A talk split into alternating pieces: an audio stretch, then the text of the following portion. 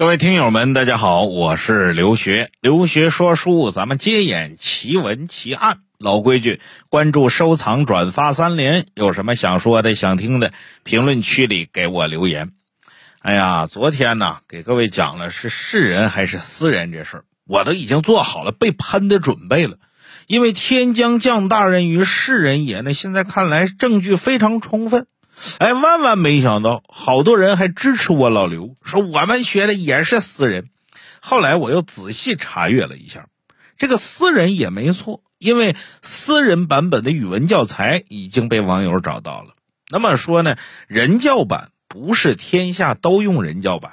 哎，像我这样八零后的朋友呢，好多学的都是天将降大任于斯人。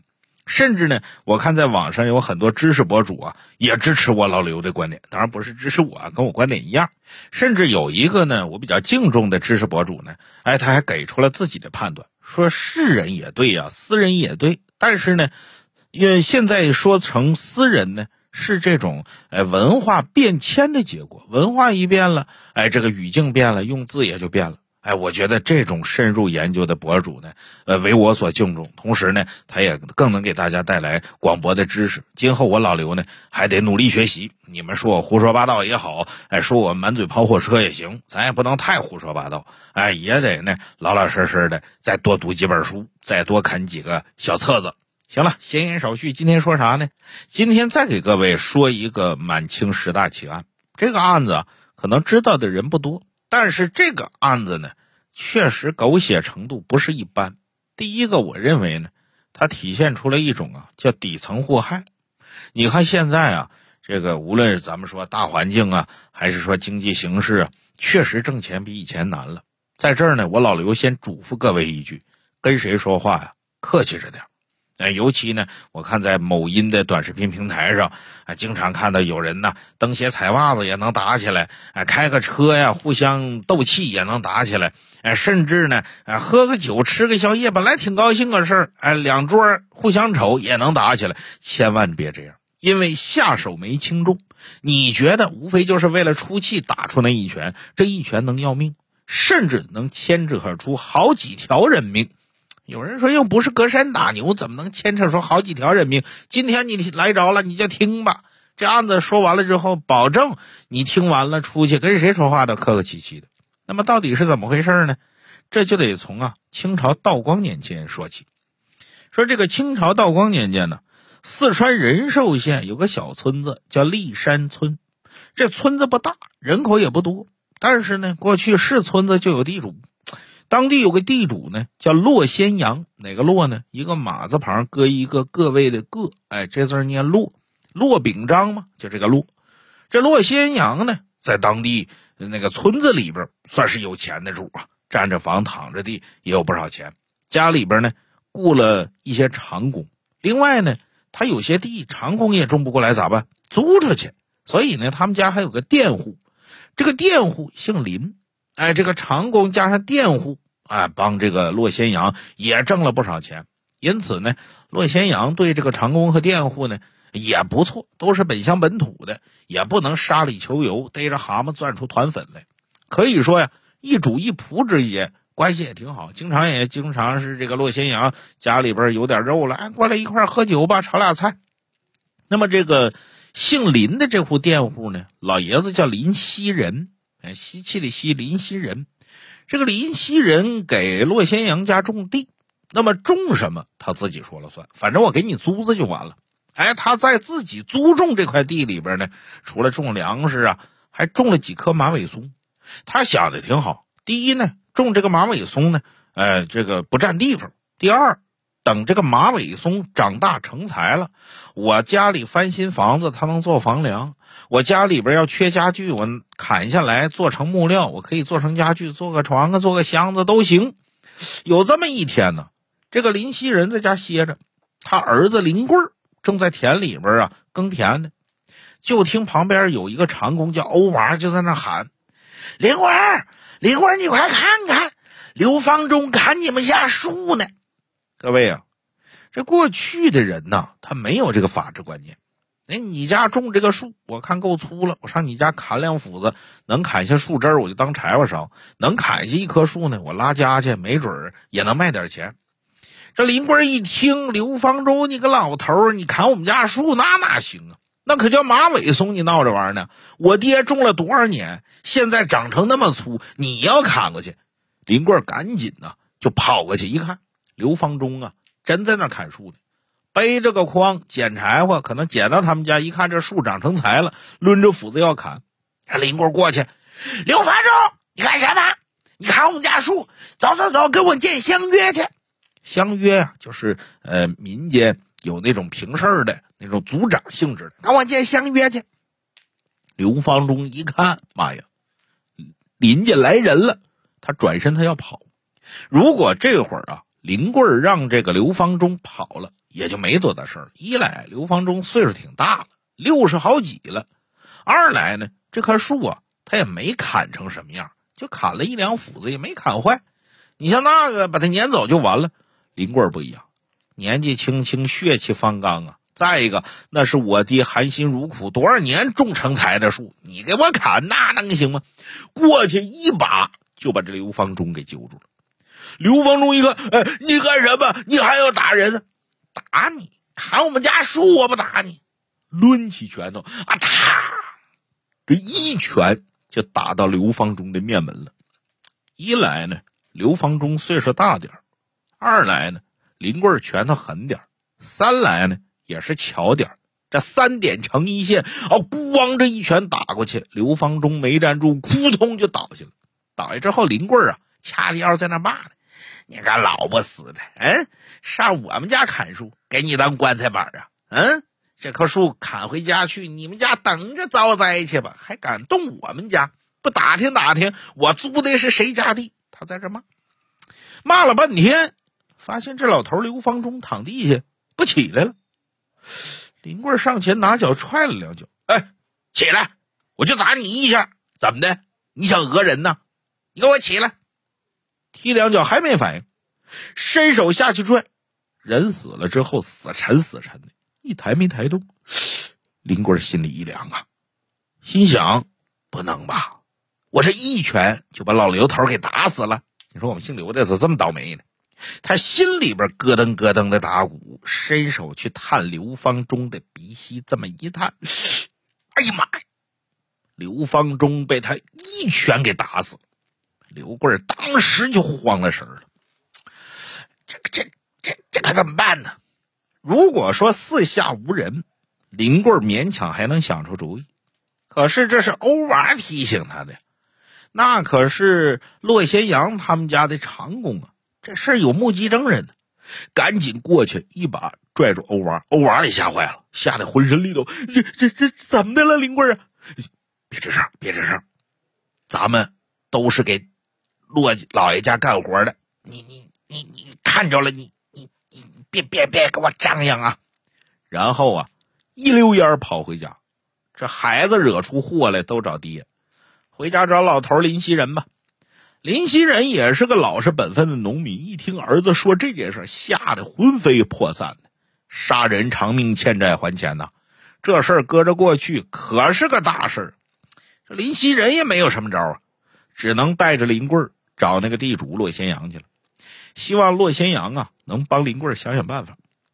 骆先阳听说这件事之后，眉头一皱，心想：“哎呀，租我们家地，怎么还给我惹出这事儿来了？事儿出在他们家的地头上，与他就有脱不了的干系。那真要是打官司到了官府，不死也得扒层皮呀。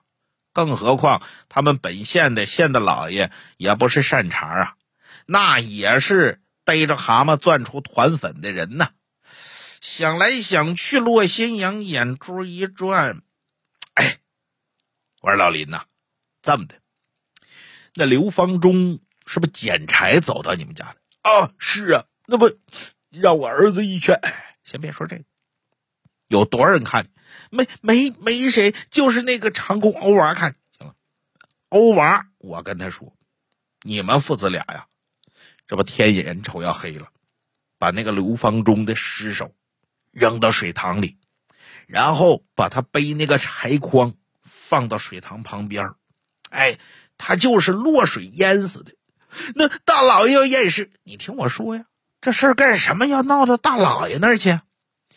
我听说刘方舟那俩儿子个顶个的怂包囊踹窝囊货呀，你们俩这么的，到刘家就说你们俩呀看见刘方中尸体漂在水上，其他的可别说啊，就说刘方中是落水淹死的。他们俩又没在跟前，我让欧娃嘴紧点儿，哎，这事儿就过去了。你们可别乱说，能行？哎，这有什么不行的？另外，我听说老刘头家也没什么钱，既然嘛他是在水塘淹死的，哎，我再出俩钱当破财免灾了。谁让咱摊上这事儿了呢？嗯，我出钱给他买口棺材，让他们呢爱埋哪儿埋哪儿去。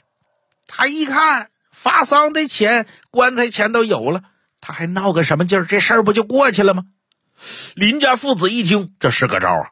连夜把刘方忠的尸体扔到水塘里，然后把这个柴火筐呢放到池塘旁边。第二天一早，爷儿俩呀慌三火四的找到刘家，找到刘方忠的俩儿子，哎，把骆先阳事先教他们的话跟俩儿子说了。